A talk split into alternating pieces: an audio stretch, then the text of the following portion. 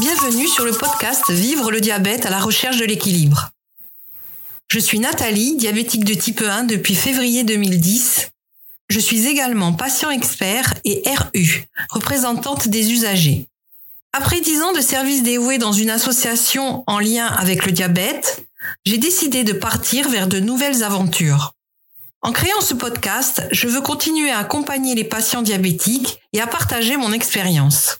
En outre, en utilisant mon expertise, je veux t'aider à comprendre que plus tu apprends sur le diabète, mieux tu arrives à le gérer efficacement et à améliorer ta qualité de vie avec cette maladie chronique. Je m'adresse à toi qui viens de déclarer un diabète, à toi qui es diabétique de type 1 ou de type 2, ou à toi qui es en prédiabète, mais aussi à toi qui soutiens et aide, que tu sois parent ou conjoint, etc. Je m'adresse également à toute personne désireuse de savoir ce qu'est le diabète vu par une patiente diabétique. Je te laisse maintenant avec l'épisode du jour.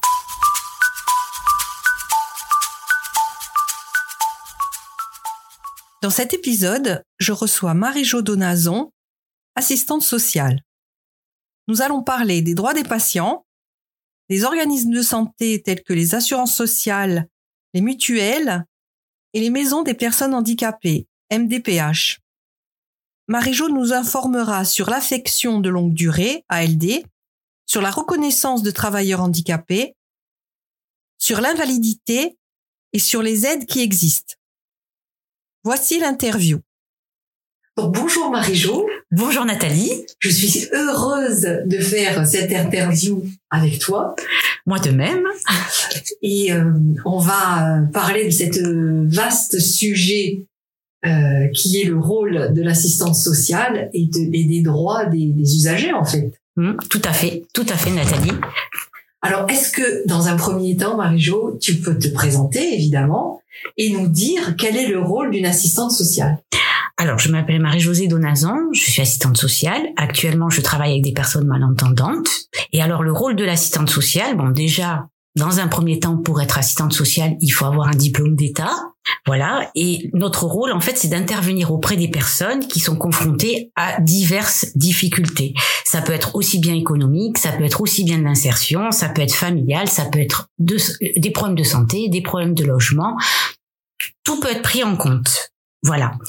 Euh, comment vous aider? Alors, on peut vous aider euh, en fait à financer vos soins, à faire valoir vos droits puisqu'on est formé aussi pour ça, à acquérir par exemple des complémentaires santé, à avoir euh, certaines aides ou certaines informations, ou même des fois des petits suivis si la personne a besoin. Et donc, euh, si vous êtes confronté à toutes ces petites problématiques là, vous pouvez euh, vous pouvez nous consulter. Donc, les assistantes sociales en fait travaillent dans divers milieux.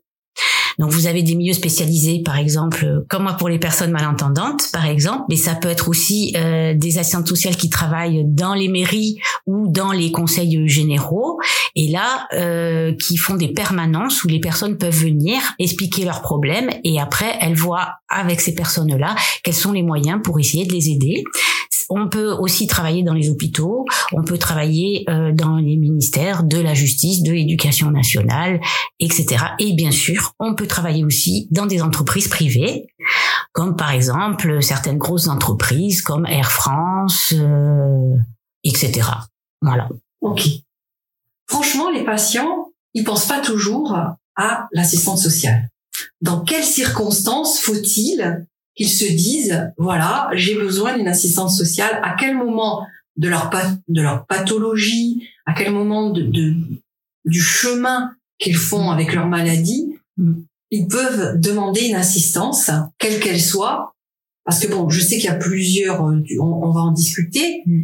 euh, mais franchement, personnellement, en tant que patient, mm. je me suis jamais dit, tiens, euh, j'ai besoin d'une assistante sociale maintenant. Alors que peut-être, j'aurais pu en avoir besoin. Alors moi, ce que je peux conseiller aux patients, c'est déjà euh, lors de la découverte de leur maladie. En général, il y a euh, une prise en charge médicale qui peut être aussi hospitalière. C'est à ce moment-là faire le point avec l'assistante sociale de l'hôpital sur les droits que ces patients peuvent avoir parce que effectivement, euh, les droits sont divers et variés. On en parlera certainement tout à l'heure. On peut avoir euh, des reconnaissances de travailleurs handicapés, on peut avoir des reconnaissances d'invalidité, etc. Et ça, c'est vrai que l'assistante sociale euh, peut être là, en tout cas, si ce n'est pour faire certains papiers et d'autres qui non parce qu'elles appartiennent au domaine médical, mais en tout cas informer les personnes sur les droits euh, comme je disais, divers et variés. Ça peut être aussi euh, les personnes euh, en cas de maladie ou de longue maladie, elles peuvent avoir un problème financier dû à une paye moins importante et donc ça peut leur ouvrir aussi certains droits. Voilà, pour le logement, etc. Donc en fait, moi, ce que je conseille, c'est toujours quand on découvre la maladie, s'adresser à une assistante sociale pour connaître un petit peu les droits. Et si vous m'écoutez maintenant et que vous n'êtes pas adressé à une assistante sociale euh, avant, alors que votre maladie est là depuis longtemps, pourquoi pas le faire justement pour voir un petit peu tous vos droits? Donc en fait, euh, moi en tant que patient, on m'a jamais dit, euh, voilà, vous, pouvez aller voir une assistante sociale parce que peut-être qu'on n'a pas pensé que j'en avais besoin. Tout à hein, fait. Par, des, pas par des de faciès, mais mais voilà quoi, de, se dire euh, bah, cette personne-là, on, on, on, préconise pas le fait de savoir que ben, par nous-mêmes on peut faire la demande d'une une assistance sociale, ben, je trouve que c'est c'est intéressant. C'est intéressant puis c'est important parce que ça peut aider dans la vie future. C'est ça. Voilà. Très bien. Donc j'avais une petite question, euh, mais ça tout à fait bon, personnel. Peut-être que d'autres personnes se posent cette question parce que c'est marrant, mais moi je n'ai vu que des femmes assistantes sociales. Alors y a-t-il des, des hommes qui, qui sont, alors comment dit-on, assistants sociales euh?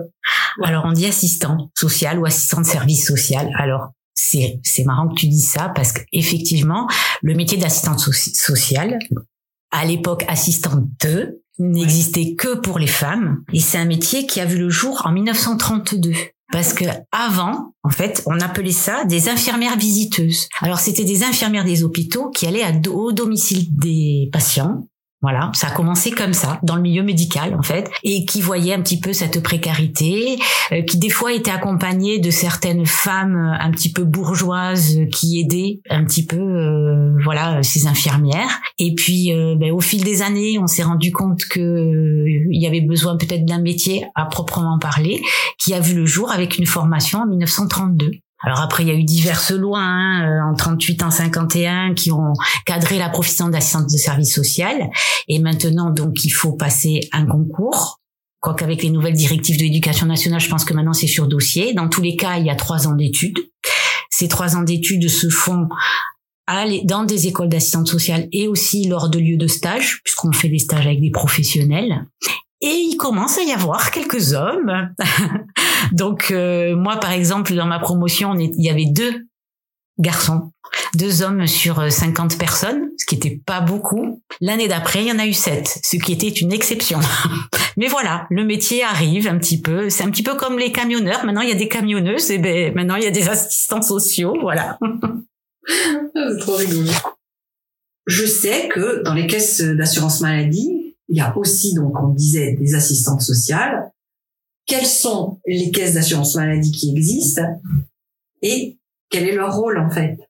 Alors, la caisse d'assurance maladie, en général, c'est-à-dire que effectivement, comme tu disais, Nathalie, il y a plusieurs caisses d'assurance maladie. Il y a la caisse primaire d'assurance maladie, avec laquelle maintenant s'est intégré le régime social des indépendants. Il y a ce qu'on appelle la mutualité sociale agricole, et après il y a tous les régimes spécifiques, euh, EDF, euh, éducation nationale, etc. Mais tous ces, tous ces régimes-là, en fait, font une seule et même chose, c'est-à-dire qu'elles assurent l'assistance financière pour les personnes, pour les différents risques que ce soit maladie, accident du travail ou autre. Donc ça veut dire que on, on est tous affiliés à une caisse d'assurance maladie qu'on ait une pathologie ou non, à partir du moment où on est, on est affilié à une caisse d'assurance maladie.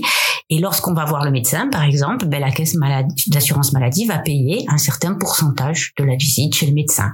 Elle va payer un certain pourcentage des médicaments que l'on achète. Elle va payer un certain pourcentage des hospitalisations. Tout ce qui est en rapport, en fait, avec la maladie. Voilà. Ça, ce sont pour les caisses d'assurance maladie.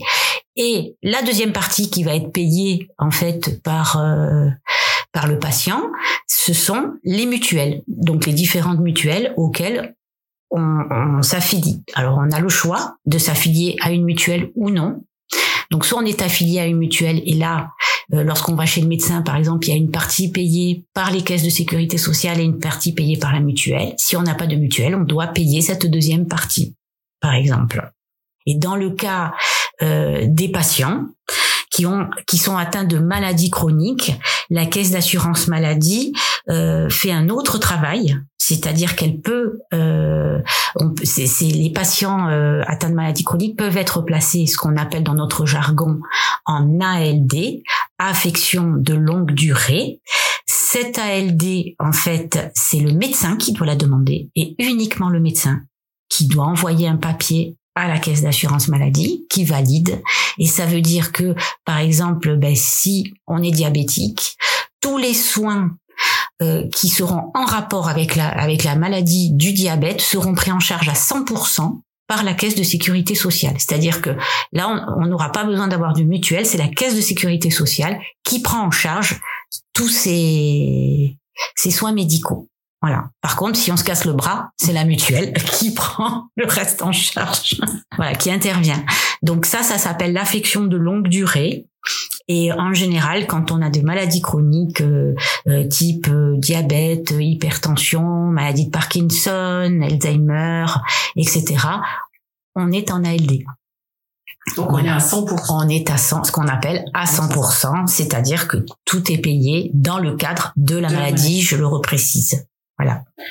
Mais il y a des patients qui veulent pas être à 100%. On a le choix. On a ce choix-là, oui. Et si le médecin, le médecin propose, euh, l'allocation de longue durée, l'affection de longue durée, et on a le choix de, de la refuser.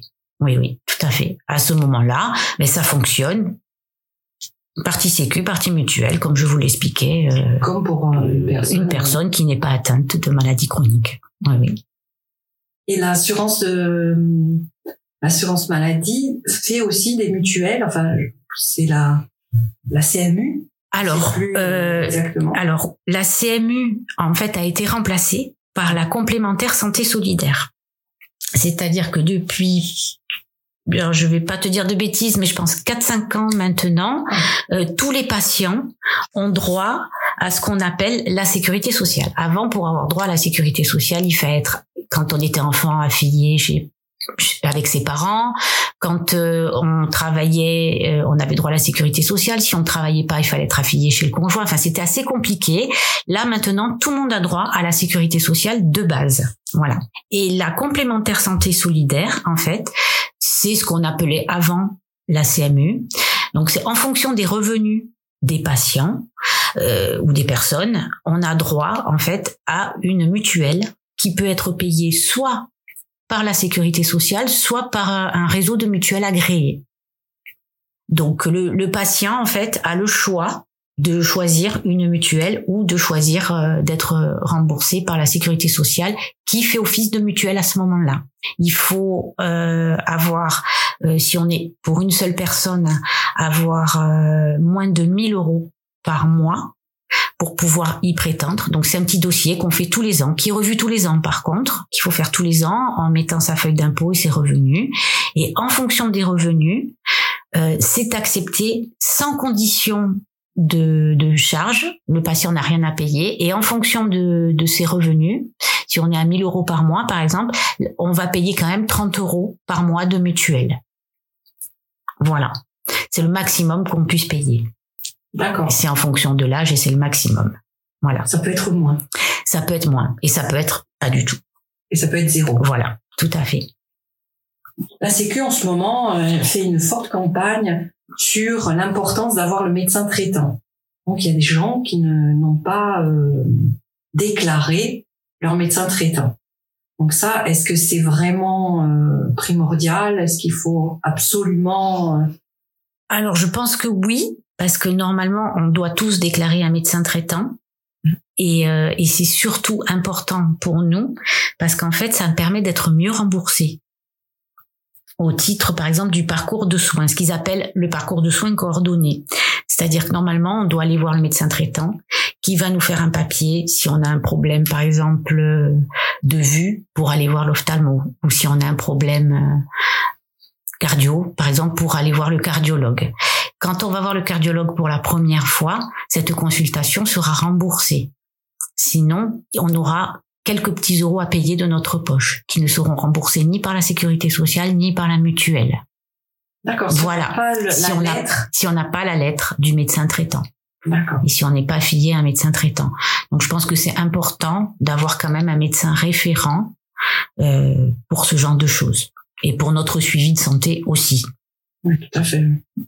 Alors euh, par rapport à ça, euh, Nathalie, pour avoir un médecin traitant, il suffit juste d'aller voir le médecin, notre médecin, et c'est lui qui va faire le papier. Il va prendre notre carte de sécurité sociale et c'est lui qui va faire le transfert via euh, internet à la, directement à la sécurité sociale. Oui, c'est vrai qu'avant, il fallait faire un papier, remplir un papier. Oui, oui. Maintenant, c'est le médecin qui le fait automatiquement quand on lui demande. Ah, voilà. très bien. Oui. Tout à l'heure, tu disais, euh, tu disais que l'assistance sociale euh, pouvait expliquer tout ce que le, le, le patient euh, avait, avait droit. Mm-hmm. Et donc, quel est, quels sont ses droits? Alors, euh, par exemple, dans le cas d'une maladie chronique, euh, quand une personne arrive pour la première fois, enfin, à cette maladie pour la première fois, à donc déclaration. à la déclaration de cette maladie. Donc il y a effectivement l'affection de longue durée. Donc, mais elle peut avoir d'autres droits. Donc, euh, l'ALD, on va dire, euh, peut être attribuée à n'importe quelle personne atteinte de maladie chronique. Les autres droits que je vais vous expliciter maintenant sont en fonction des situations. Voilà. Euh, une personne qui travaille par exemple, euh, peut demander à la maison départementale des personnes handicapées une reconnaissance de travailleurs handicapés. Donc pour ça, c'est un dossier qu'il faut faire à remplir. Il y a la moitié du dossier à remplir par le médecin, l'autre moitié par euh, la personne, avec des papiers à fournir pour voir si vraiment elle relève de cette reconnaissance-là de travailleur handicapé. Euh, ce qui lui permet à cette personne de pouvoir continuer à travailler dans la, éventuellement dans la même entreprise, mais peut-être avec des aménagements parce que sa maladie ne lui permet plus de voir par exemple des horaires continus ou euh, ou bien euh, un poste euh, son poste est devenu mm, moins adapté. Je vais parler par exemple d'une personne qui a des, des problèmes de dos. Bon ben grâce à ça elle peut avoir droit à des aménagements de poste continuer son travail mais avec un, un siège adapté. Par exemple une personne malentendante va avoir droit en plus d'appareil auditif à un téléphone adapté. Donc tout ça ce sont des petites adaptations qui peuvent être faites qui peuvent être faites grâce à la reconnaissance de travailleurs handicapés. Par exemple, pour un diabétique, est-ce que c'est à ce moment-là qu'on peut demander euh, d'avoir des pauses un peu plus euh, grandes, d'avoir euh, de l'aménagement par rapport au temps? Tout à fait. Lors de notre, par exemple, si on a une peau qu'il faut qu'il faut aller se resucrer, enfin la possibilité de quitter le, son poste, ça, on peut le demander à ce moment-là. Ça, vous pouvez le demander à ce moment-là, effectivement. Alors, cette reconnaissance de travailleur handicapé permet à la personne d'avoir ces petits aménagements-là en fonction de sa pathologie. Et, euh, et elle permet aussi au, à l'employeur de payer moins de charges patronales. D'accord. Voilà. Donc c'est intéressant. C'est intéressant pour les, les pour les deux parties. Les deux parties, voilà, tout à fait, tout à fait. Euh, donc il y a ça. Et après, pour tout ce qui est achat, on va dire de, de comme je vous disais tout à l'heure, de achat technique, euh, ça peut être des prothèses auditives, ça peut être des sièges, ça peut être un bureau adapté. Euh, en plus, la maison du handicap peut intervenir financièrement. Alors ça peut être une petite aide. D'accord? Et on peut demander, quand on a l'accord de la reconnaissance de travailleurs handicapés, avec l'aide ou le refus d'une petite prestation on appelle ça la prestation de compensation du handicap. On peut demander à une autre association qui s'appelle l'AGFIP, qui intervient lorsque les personnes travaillent et sont reconnues euh, travailleurs handicapés. Elle intervient aussi pour aider financièrement ces personnes-là à avoir des, des, des objets techniques en fait qui vont l'aider à rester, à conserver son poste actuel. Alors ça, c'est quand une personne euh, dont la maladie peut lui permettre, avec des aménagements, de rester à son poste.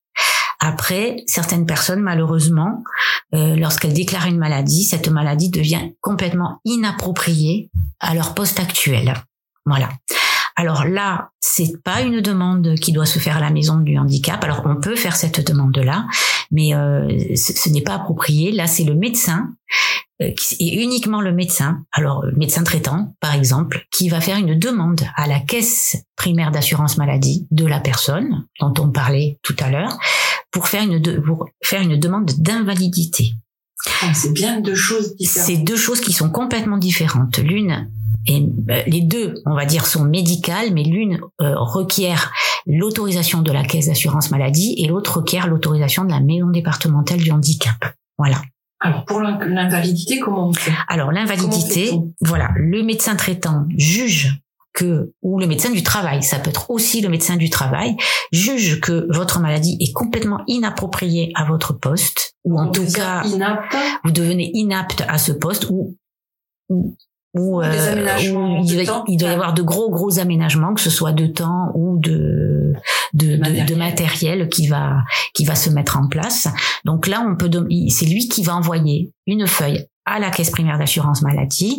Vous pouvez éventuellement être convoqué par le médecin de cette caisse primaire d'assurance maladie qui décidera après de vous mettre en invalidité ou non, en sachant que il y a trois degrés d'invalidité. Le degré 1, le degré 2, le degré 3.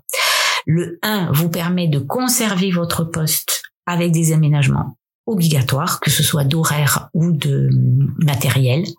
Le second, en général, euh, vous empêche de conserver votre poste actuel, mais euh, vous permet d'avoir un aménagement euh, de poste ou de changer de poste dans la même entreprise. Voilà. Ou un aménagement de, de temps Alors, de, surtout de poste de temps, de temps, mais surtout de poste. Les mettre en mi-temps, non? Alors ça, c'est encore autre chose. On en, on en parlera tout à l'heure. Là, c'est c'est vraiment euh, un aménagement de poste. Par exemple, une infirmière qui euh, déclare euh, une maladie chronique au niveau du dos ne pourra plus transporter de personnes, mais pourra au sein de l'hôpital ben, être par exemple euh, dans un secrétariat spécialisé où elle pourra en tant qu'infirmière diriger les personnes, mais elle ne pourra plus être dans les services. Voilà, ça c'est quand on est surtout dans le cas d'une invalidité numéro 2. L'invalidité numéro 3, alors là c'est la, la plus importante c'est celle qui peut vous empêcher de travailler. Et à ce moment-là, vous pouvez avoir, que ce soit la 1, la 2, la 3, euh, un, dédommagement. C'est-à-dire tous les mois avoir une aide en fonction de votre degré de handicap. Plus certaines conventions collectives qui font partie de certains euh, lieux où vous pouvez travailler, où là je peux pas tout euh, vous donner parce que ça dépend vraiment du lieu de travail. Vous pouvez conserver votre salaire des fois dans son intégralité pour l'invalidité 3, tout en ne travaillant pas, puisque puisque vous, ne pouvez, plus. Voilà, votre maladie ne, vous permet plus de travailler.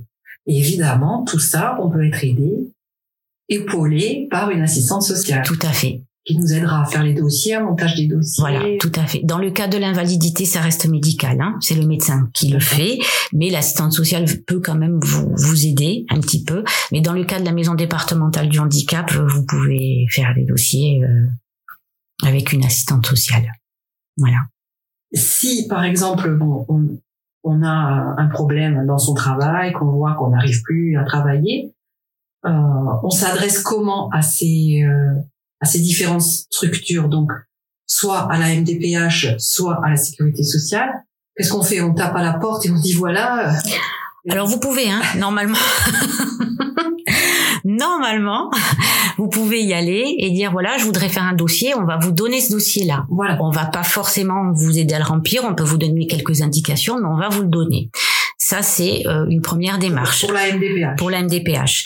Euh, pour la Sécu, c'est le, médecin. Pour la Sécu, on, on, touche à voilà, c'est le médecin, c'est le médecin du travail, le médecin traitant. On n'a rien à faire. C'est c'est le médecin qui fait tout. Nous, on attend juste d'être convoqué, d'avoir. Euh, et après, on va vous demander des papiers, forcément. Est-ce que c'est compliqué justement le dossier? Est-ce que c'est Alors le dossier euh, pour la sécurité sociale d'invalidité, c'est un dossier CERFA que le médecin va remplir. Après, bien sûr, on va demander des renseignements complémentaires. Donc, on peut demander, dans le cas d'un problème cardiaque, par exemple, un rapport du cardiologue, etc. Voilà, ça peut prendre quelques mois quand même avant que la décision soit prise. Mais ça reste complètement médical. Dans le cas de la maison départementale du handicap, donc le dossier peut être fait par nous-mêmes.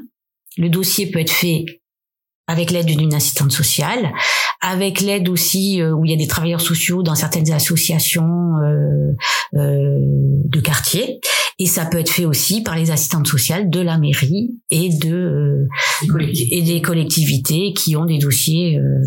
on a on a toutes des dossiers MDPH vierges avec nous. par exemple, je veux m'adresser à une assistante sociale je vais à la mairie, par exemple, ou euh, je téléphone à la collectivité ou à la sécurité sociale. Il y a aussi des assistantes sociales à la sécurité sociale. Peut-être à la, MDPH aussi, peut-être? Alors oui, c'est sur rendez-vous. On peut demander euh, à, à avoir une assistante sociale. Dans les MDPH, il y a des assistantes sociales. Après, elles peuvent être déléguées à d'autres missions.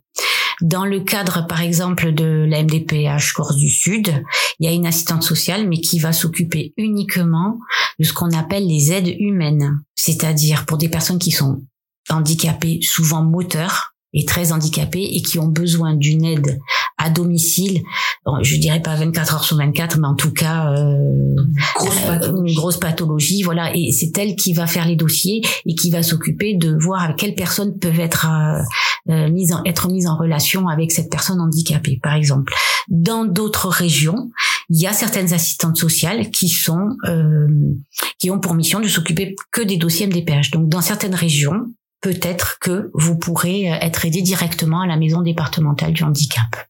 Voilà. Il suffit en fait de, de, le demander, de, se renseigner. Oui, ah, de toute manière, on en trouvera toujours une, que ce soit chez dans son village, dans sa ville. Euh, Tout à fait. Ah, voilà. Tout à fait. Oui, oui, oui. Ou à la sécurité sociale ou euh, à la MSA.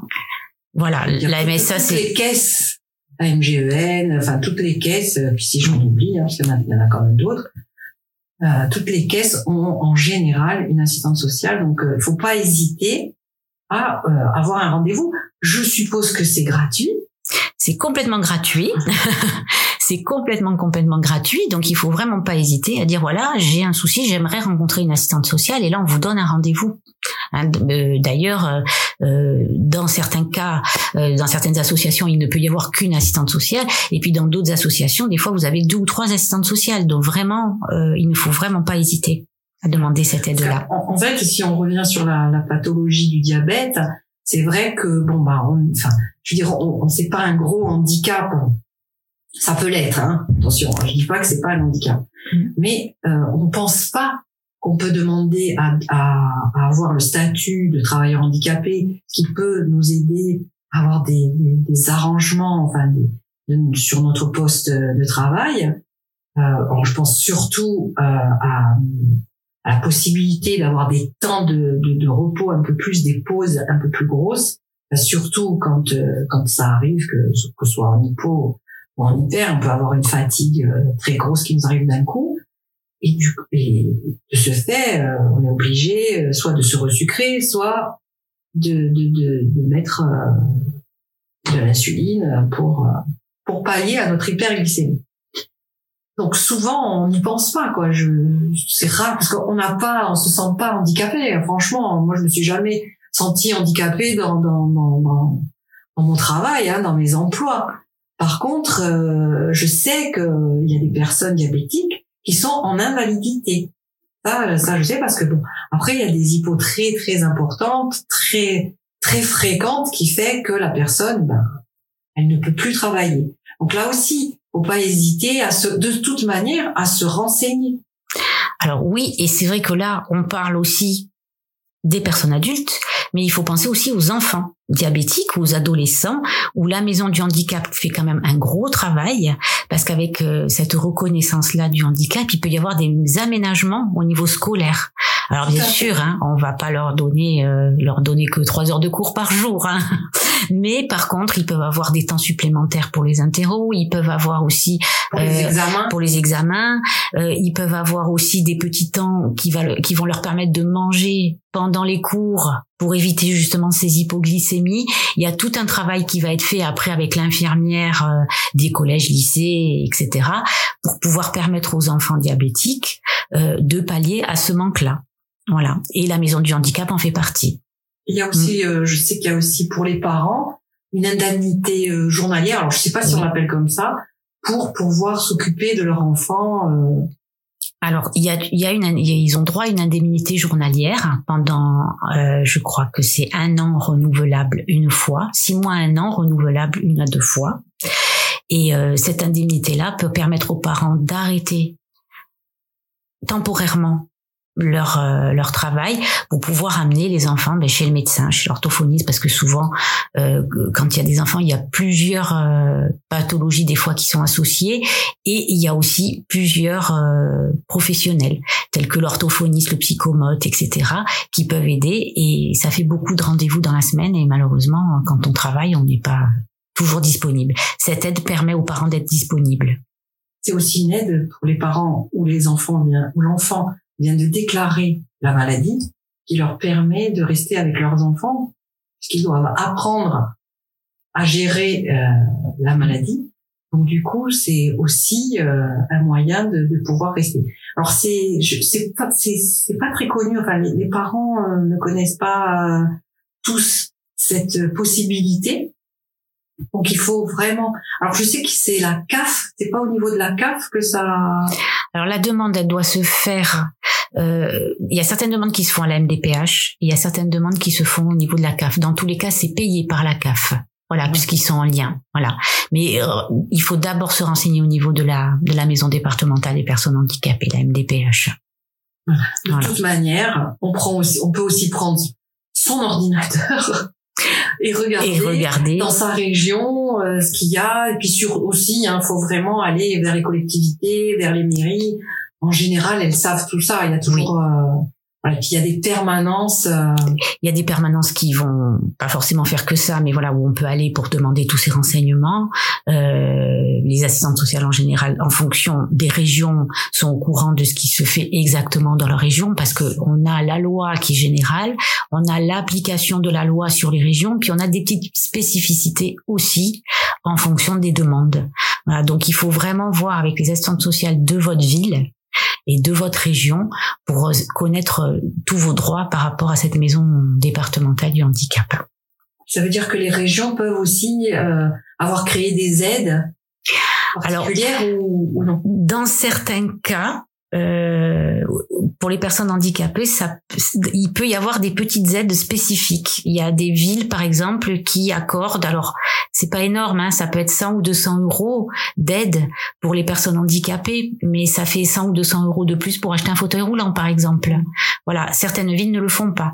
Ça, c'est en fonction des budgets, des politiques de la ville, euh, comment la, ville se positionne par rapport au handicap. Donc effectivement, toute cette petite spécificité là, ça va dépendre d'une ville à l'autre. Ça peut être complètement différent. Sinon, est-ce qu'il y a d'autres aides financières euh, auxquelles on, ne pense pas en fait? Euh, alors, on a parlé donc de la maison du handicap, on a parlé euh, de l'invalidité. Après, je vous ai parlé justement de ces petites aides mairies qui peuvent exister dans certaines mairies. Ce dont je vous ai parlé jusqu'à maintenant, ce sont des aides, on va dire, nationales. Ce dont je vais vous parler maintenant, ça va être des aides euh, spécifiques. C'est-à-dire, voilà, la mairie, c'est spécifique à la ville. Ça, il peut y avoir une aide ou pas. Certaines mutuelles peuvent avoir des petites aides financières aussi pour aider à alors là les mutuelles c'est plus pour aider en fait euh, à payer euh, tout ce qui est médical donc ça va être lunettes appareils dentaires si on a un cancer une perruque etc donc euh, des séances de, de, psychologie. Des séances, voilà. Alors les séances de psychologie, c'est avec le contrat. Oui. Voilà. Mais ces petites aides là, oui, peuvent aider effectivement si on sort du contrat et qu'on ah, dépense un petit c'est hors contrat voilà. Tout ça c'est hors contrat. C'est-à-dire que euh, il y a certaines mutuelles qui le font d'autres qui ne le font pas. Certaines certaines caisses de retraite qui le font aussi d'autres qui ne le font pas. Mais on peut se renseigner auprès de sa mutuelle et sa caisse de retraite. C'est un petit dossier à remplir mmh. en général euh, et voir si on peut avoir accès, par exemple, a un dépassement euh, pour les dents notamment. Ce qui me fait penser que la sécurité sociale fait ça aussi. Alors, la sécurité sociale fait ça. Ça, par contre, c'est national. C'est une demande d'aide exceptionnelle. Donc là, pareil, c'est un dossier à remplir. Donc les assistantes sociales de la sécurité sociale euh, le connaissent par cœur. Hein. les assistantes sociales qui travaillent dans le secteur médical aussi. Euh, donc ce petit dossier, il est à remplir. Il faut fournir les revenus et les dépenses mensuelles, euh, les dépenses mensuelles fixes telles que l'eau, l'électricité, le gaz, le loyer, etc. Et en fonction de ça, votre dossier passe en commission et la commission décide de vous allouer ou pas une aide, en sachant que euh, en général, il y a une commission par mois dans les caisses de sécurité sociale. Voilà. Et que ces aides-là peuvent être euh, demandées pour euh, toute aide de dépassement d'honoraires, c'est-à-dire que ça peut être par exemple une hospitalisation où les honoraires ont été dépassés, payer euh, la chambre, euh, la journée, les, euh, les, indemnités journalières, ça peut être, ben, comme je vous le disais tout à l'heure, dans le cas d'un cancer, aider à une perruque, ça peut être dans le cas d'un accident, payer si, si par exemple on a eu un accident et que malheureusement on a dû être amputé d'un bras ou d'une jambe, payer ou le fauteuil roulant ou payer la prothèse, voilà. Tous ces dépassements d'honoraires, mais liés au médical, par contre. Oui, ils, peuvent aider aussi pour des appareils auditifs. Tout à fait, euh, lunettes, dents, etc. Oui, c'est des aides exceptionnelles quand même. Ça reste exceptionnel, oui. Est-ce qu'il faut travailler pour être en invalidité? Pas du tout l'invalidité est reconnue par la caisse d'assurance maladie. Donc c'est une maladie euh, qui a été reconnue. Donc euh, et vous avez une petite prestation par rapport à ça. Vous pouvez très bien ne pas travailler. Vous pouvez très bien travailler ou bien être au chômage et être en recherche d'emploi, puisque certaines certaines invalidités ne vous empêchent pas de trouver du travail. Voilà. Donc euh, dans tous les cas, vous y avez droit. Est-ce qu'un patient peut refuser l'invalidité alors, oui, parce que le patient peut décider ou non de d'avoir cette invalidité. C'est une discussion avec le médecin, en fait. C'est le médecin qui, en fonction de la pathologie du patient et de sa vie, alors qu'il travaille ou pas, hein, euh, alors souvent les invalidités sont demandées avant la retraite parce qu'elles ont toujours un point commun avec le travail. Mais on peut être au chômage, rechercher un travail qui ne correspond pas à notre pathologie, par exemple. Donc le médecin va vous proposer, il va dire voilà, dans votre situation, euh, vous avez telle telle telle pathologie chronique, il y a des choses que vous ne pourrez plus faire. Moi, j'aimerais bien demander, faire une demande d'invalidité. Donc le médecin va faire cette demande à la caisse de sécurité sociale et il va préconiser une de trois sur ce que je vous disais. La décision finale est uniquement faite par le médecin euh, euh, expert de la sécurité, la caisse de sécurité sociale à laquelle vous appartenez. C'est-à-dire que votre médecin traitant peut demander l'invalidité numéro 3, le médecin de la caisse d'assurance maladie à laquelle vous appartenez peut dire moi je ne vous en accorde aucune. Ou deux. Ou, deux, ou un. Voilà. La, la décision finale appartient au médecin expert. Et ensuite? Et si par exemple donc euh, alors dans le cas d'une personne qui ne voudrait pas l'invalidité, à ce moment-là, ou, euh, par exemple son médecin, alors son médecin lui dit voilà moi j'aimerais bien vous mettre en invalidité numéro une. Si la personne lui dit non moi je veux continuer mon travail, je tant pis tant pis si je souffre, euh, elle a elle a ce choix là et le médecin n'en voit rien.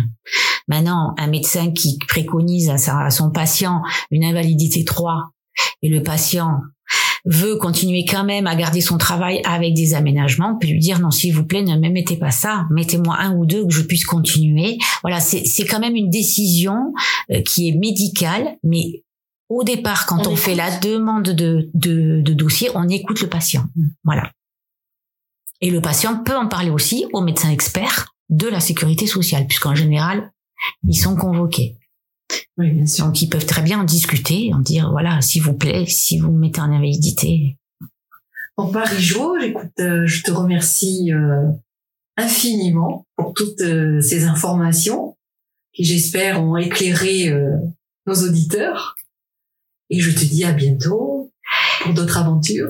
Ben écoute Nathalie, moi je te remercie énormément euh, de m'avoir invitée. Euh, j'espère effectivement que j'étais assez claire. Et puis euh, je souhaite à tous les auditeurs de faire partager ce petit moment et à beaucoup de personnes. Voilà. Et puis si vous avez des questions, n'hésitez pas à les poser à Nathalie. Elle saura vous répondre. oui, en tout cas, s'il y a des questions, ils peuvent m'écrire sur mon adresse email et puis, je pourrais t'aider à y répondre si jamais. Euh, Mais tout à fait. En tout cas, c'est ce que je ferai, c'est que je, viendrai, je reviendrai vers toi euh, pour euh, pour que les pour répondre aux, aux personnes qui en ont besoin. En tout cas, merci beaucoup Nathalie. Merci à toi Marie-Jo. Au revoir. Au revoir.